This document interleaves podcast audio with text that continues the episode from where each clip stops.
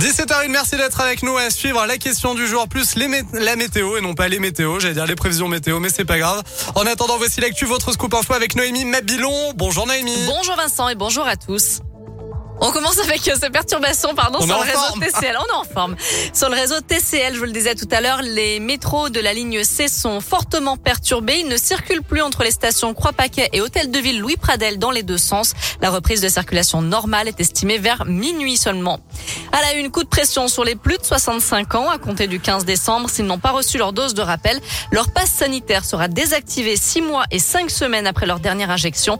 C'est ce qu'a annoncé Gabriel Attal, le porte-parole du gouvernement. Une mesure qui ne concerne pas les personnes ayant des comorbidités, même si elles sont elles aussi incitées à faire un rappel au bout de six mois. De son côté, le régulateur européen examine une demande d'autorisation du vaccin Moderna pour les 6-11 ans. Jusqu'à présent, la France déconseillait ce vaccin chez les moins de 30 ans. L'Agence européenne des médicaments devrait se prononcer d'ici deux mois. Et puis hier, le ministère de l'Éducation a aussi annoncé le retour du port du masque obligatoire pour tous les élèves élémentaires sur l'ensemble du territoire à partir de lundi prochain. Un Lyonnais condamné à six mois de prison avec sursis pour avoir agressé sexuellement son esthéticienne, selon le progrès. Des faits qui se sont produits en septembre dernier à Mimizan, dans les Landes. L'homme de 39 ans lui aurait touché les fesses et l'entrecuisse. La victime, choquée, a reçu sept jours d'ITT. Quant à l'accusé, handicapé, il aurait justifié son geste par une pulsion. Deux membres présumés des Dalton interpellés. Annonce de Gérald Darmanin, le ministre de l'Intérieur. Ces rappeurs cherchent à faire le buzz avec des rodéos urbains retransmis en direct sur les réseaux sociaux et des intrusions comme au stade de l'OL et à la prison de Corba.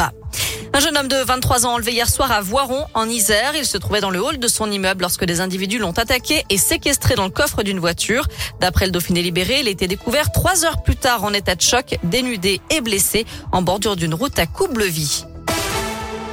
Dans le reste de l'actu, une joueuse du PSG en garde à vue après l'agression d'une de ses coéquipières, Aminata Diallo, se trouvait dans le même véhicule que Kira Amraoui jeudi, lorsque cette dernière a été violemment frappée aux jambes par des individus masqués et armés de barres de fer. Sa coéquipière, retenue par les agresseurs mais pas blessée, est entendue en ce moment par les enquêteurs. Le parquet de Versailles a été saisi. À suivre ce soir du foot et la Ligue des champions féminines. Les Lyonnaises reçoivent les Allemandes du Bayern Munich à 21h à l'OL Stadium. Ensuite, elles recevront le PSG dimanche en championnat. Et puis elles iront en Allemagne mercredi prochain pour le match retour à Munich. On file sur radioscoop.com avec la question du jour, Noémie. Faut-il accélérer la rénovation énergétique des bâtiments? Vous répondez oui à 83%.